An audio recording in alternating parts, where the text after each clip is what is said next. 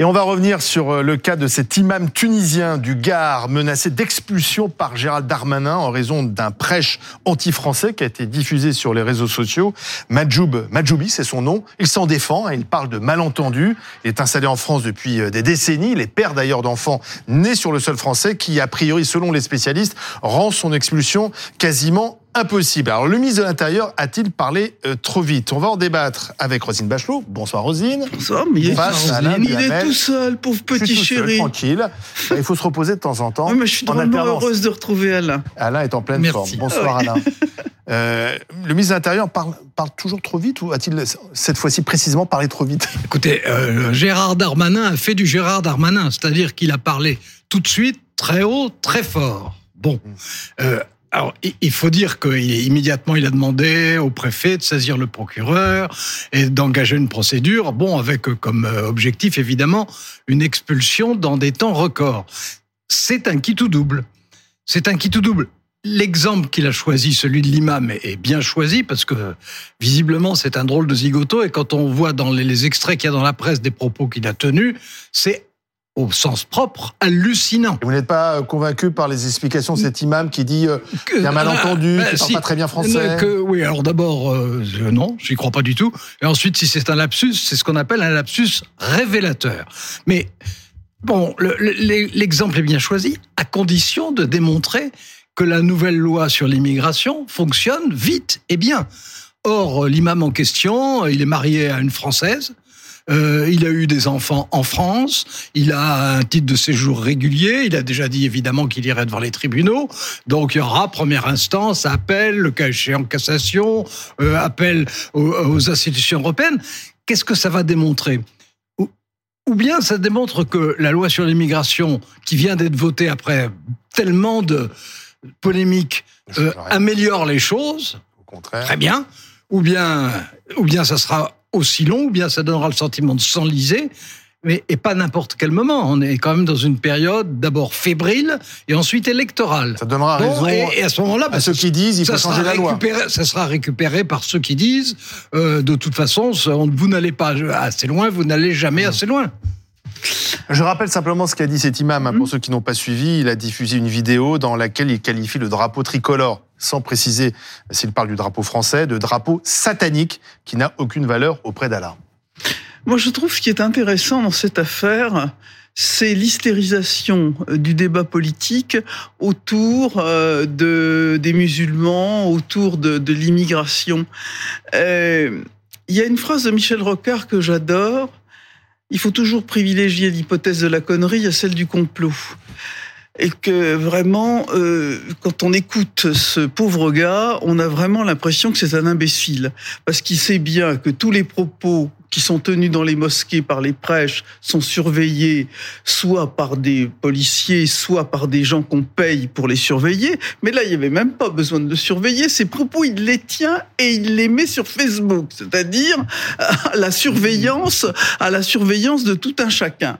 Ensuite, qu'est-ce qui se passe? Bah, L'hystérisation du débat surgit avec deux députés du Rassemblement national qui s'érigent comme des sortes de vigies euh, de l'intégrité nationale le préfet, euh, euh, Monsieur Bonnet, euh, évidemment saisi au titre de l'article au titre de l'article où il fait un signalement. Ensuite, y compris, on sollicite les imams officiels, à la fois l'imam de Bordeaux et le vice-président du Conseil français du culte musulman, qui eux-mêmes, parce qu'ils ont des des consignes et des témoignages à donner, condamnent les propos du, de, de ce de ce garçon et on est dans une sorte de, de, séquence de folie où chacun en rajoute dans l'hystérie. Gérald Darmanin venant poser le dernier élément, le dernier élément de l'hystérie. Moi, je pense que il aurait, il eût été raisonnable de baisser un peu le réostat de cette hystérie. le ministre n'aurait pas dû suivre le mouvement? Si, de suivre, mais en disant, écoutez, cette affaire, je fais donc un article 40, je signale. Je la mets dans les mains de la justice. Et je mets dans les, je mets dans les mains de la justice cette affaire. Creusons ça.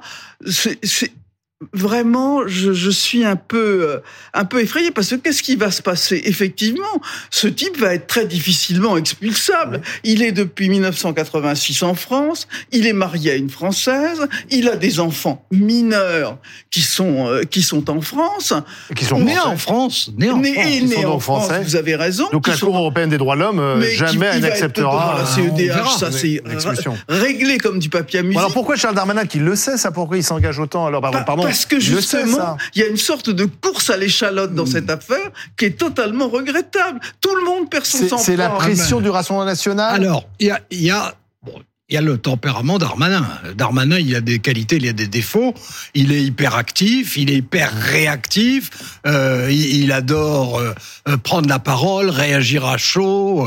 Euh, c'est un animal politique. Il fait penser à un autre animal politique. Et, évidemment, il s'inspire d'un autre ministre de l'Intérieur qui était Nicolas Sarkozy, qui faisait ça. Parfois, on l'accusait Nicolas Sarkozy de parler trop vite. Mais bien, on le faisait les mêmes remarques. La seule chose, c'est que à l'époque, il donnait le sentiment d'obtenir des résultats, qui était euh, pas toujours vrai, mais en tout cas euh, différent de ce qui se passe aujourd'hui. Aujourd'hui, les résultats pour l'instant, ils sont pas encore bons. J'espère qu'ils vont s'améliorer. Tout le monde espère qu'ils vont s'améliorer, mais aujourd'hui, ils sont pas encore bons. Donc, euh, Gérard Darmanin, il, y a évidemment le l'exemple de Nicolas Sarkozy. Il y a aussi le fait que on est dans une période particulièrement tumultueuse, incertaine, et que au fond chaque grand fauve politique, il fait quand même partie des grands fauves politiques actuels, donc à la dimension actuelle bien entendu, mais enfin euh, et, et, essaye de euh, de sculpter sa propre silhouette. Alors on voit bien, euh, Bruno Le Maire, par exemple, va à la télévision d'un air grave, compétent, d'ailleurs il est compétent, euh, sérieux, et il explique que maintenant on va être obligé malheureusement d'avoir une politique. Bon, il incarne il incarne ce que faisait Barre à un moment. Hein. Raymond Barre, c'était exactement ça. Bon, euh, Gérard Darmanin, lui. Gérald Darmanin, oui, lui, euh, c'est c'est euh, l'hyper réactif, euh, c'est celui l'hyper activiste. Bon, et, chacun comme ça se, se met de, bon et, ça et, Gabriel Attal, eh ben Gabriel Attal, il essaye d'inventer une autre forme de communication politique. Et, et et surtout que sa spécificité ne soit pas simplement une communication politique, mais aussi des résultats et c'est là où il met la barre très très haut, mais en même temps, il n'a pas vraiment le choix en ce moment, peut-être au stade où on en est, euh, c'est-à-dire euh, quasiment immédiat. Et c'est ça qui est très compliqué. C'est qu'on est dans une période où, euh, en matière en ce qui concerne les agriculteurs, en, ce qui concerne l'immigration, en ce qui concerne en général la sécurité, etc., il faut des résultats instantanés. Mmh. Or, on sait très bien que ça n'existe pas. Mais alors, on se souvient aussi quand même de, du, feuilleton euh, de, l'imam Hassan Iqwisen. ça n'a pas servi de leçon alors? Ça n'a pas servi de leçon Parce qu'on avait été un peu ridicule à un moment donné. oui, chaque cas est évidemment différent. Mais je voudrais revenir sur un point. Pour autant, je ne suis pas naïve dans le discours de cet imam, Majoum Badjoubi, il y a à la fois un texte et un sous-texte. Mmh. Et euh, effectivement, les, les, choses qui sont portées, peu importe qu'il parle du drapeau tricolore ou d'autres drapeaux, mmh. qu'est-ce qu'il dit de façon claire? Il dit que les nations doivent ah. s'effacer devant les religions. Je je suis pas tombé de la dernière pluie. Hein. Il, dit, il dit qu'il n'y a qu'une nation arabe. Voilà, au monde, et que, c'est la seule religion. Et que les, et que les musulmans, il en appelle à l'unité des musulmans. Mais je vous signale que c'est les propos que tiennent toutes les religions. Bah bah. Et si on repère certaines mmh. déclarations du pape, on trouve aussi des éléments de cette euh, de, de, de cet acabit, c'est-à-dire que les, les, les nationalismes euh, perturbent les individus. Ah il condamne l'argent prépondérant comme signe de la fin des temps, euh, la fornication sans être marié. Bah oui, il n'y a pas que lui qui la condamne dans les religions, peu près. Ah bah, L'imam, l'imam la condamne, y compris dans le mariage. Oui, hein. c'est oui, enfin, oui, alors que, oui, c'est plus surprenant. Mais euh, il y a l'amour courtois. Cher Alain, non mais euh, restons sérieux. Euh, même si c'est très sérieux, parce que je, il, s'agit de, de bien voir l'élément, les éléments qui sont qui sont en jeu.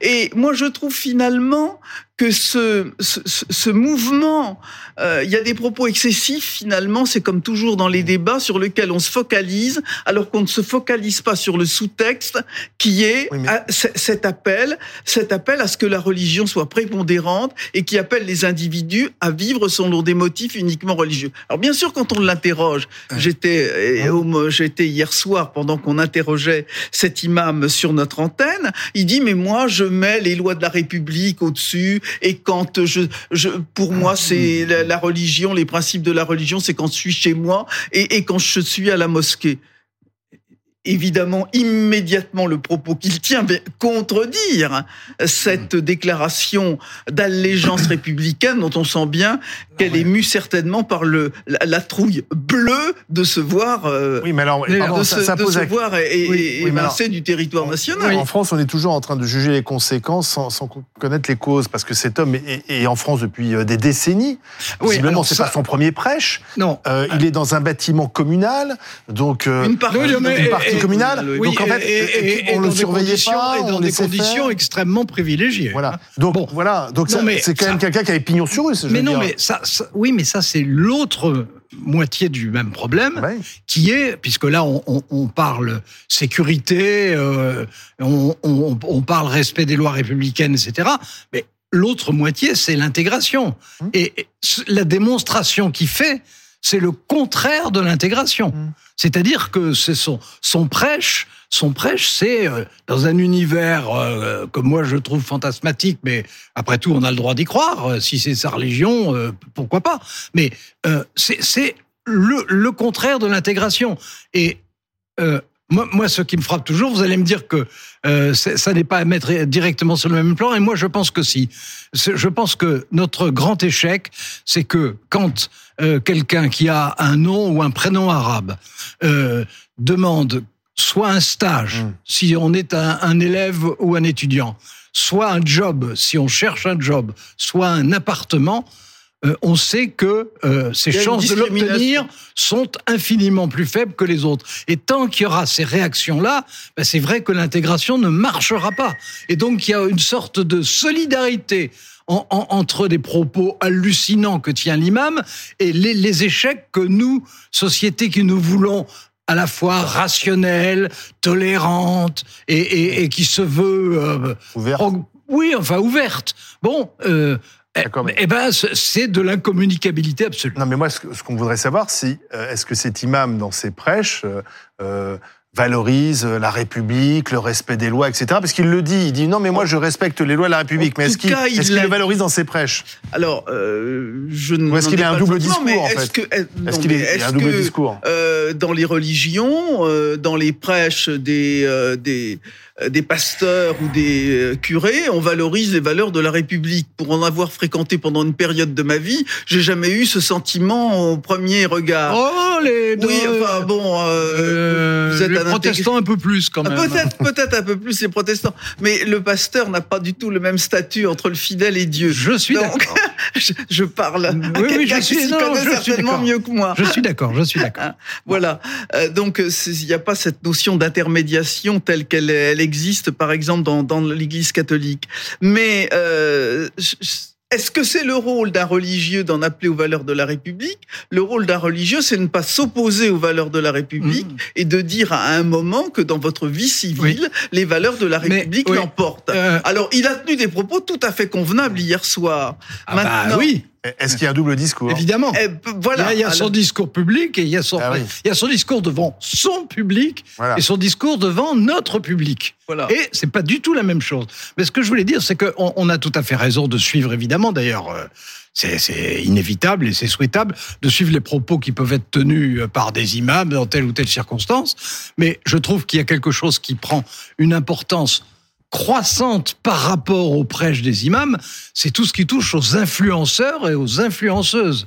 Et que de ce point de vue, ils sont sur un public plus fragile encore, capable de dire n'importe quoi. On l'a vu sur le port de la Baïa. Eh, par exemple, mais capable de dire n'importe quoi. Et que de ce point de vue, on est assez démuni devant ça, ce qui n'est pas le cas devant un imam. Devant un imam, on a des moyens de rétorsion. Devant les influenceurs et les influenceuses, qu'est-ce qu'on a?